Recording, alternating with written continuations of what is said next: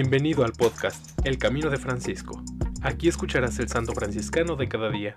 Acompáñame a caminar siguiendo las huellas de Francisco de Asís.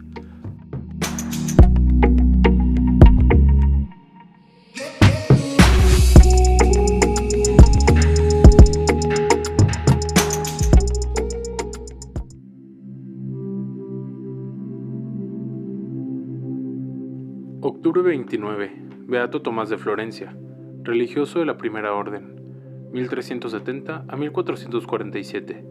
Aprobó su culto Clemente XIV el 24 de agosto de 1771.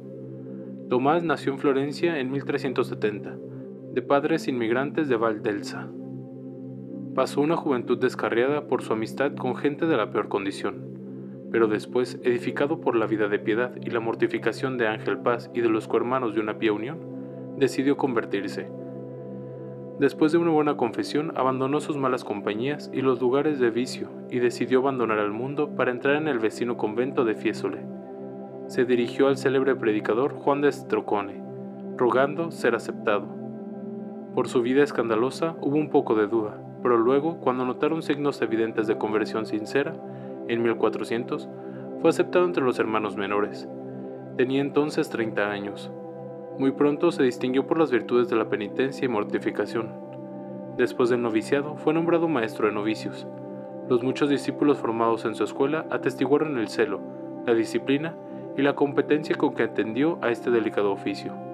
En 1420, al volver de Calabria, a donde había ido junto con Juan de Strocone, fue autorizado por Martín V a dirigir la lucha contra los fraticelos de la República de Siena y del territorio de Piombino.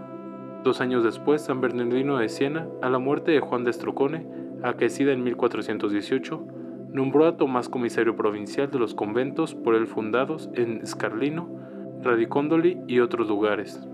En Scarlino, Tomás estableció su residencia y allí permaneció hasta 1439 instituyó allí el noviciado designando maestro de novicios al beato Antonio de Stroncone, sobrino de Juan. En 1439, el beato Alberto de Sarteano, nombrado por Eugenio IV, legado ante los jocobitas de Siria, Egipto y Etiopía, junto con otros cohermanos, escogió como colaborador también a Tomás, acogidos favorablemente por el sultán de Egipto. Los enviados del Papa desarrollaron su misión. El beato Alberto enfermó y se vio forzado a regresar a Italia en 1441 por lo cual delegó al Beato Tomás para hacer sus veces. Enseguida, con tres compañeros, viajó a Etiopía. Dos veces fueron apresados por los musulmanes, sometidos a los tormentos del hambre y de la flagelación. Estaban a punto de ser asesinados. Fueron liberados por mercaderes florentinos, por gestión del Beato Alberto, quien logró hacer llegar a tiempo la suma necesaria para el rescate. En 1445 regresó a Italia. Cerca de Rieti se enfermó, llevado al convento de San Francisco. Murió el 31 de octubre de 1447. En alabanza de Cristo y su siervo Francisco. Amén. Beato Tomás de Florencia, ruega por nosotros.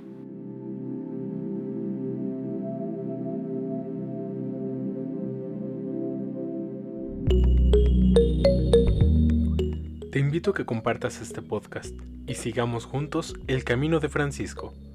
Paz y bien.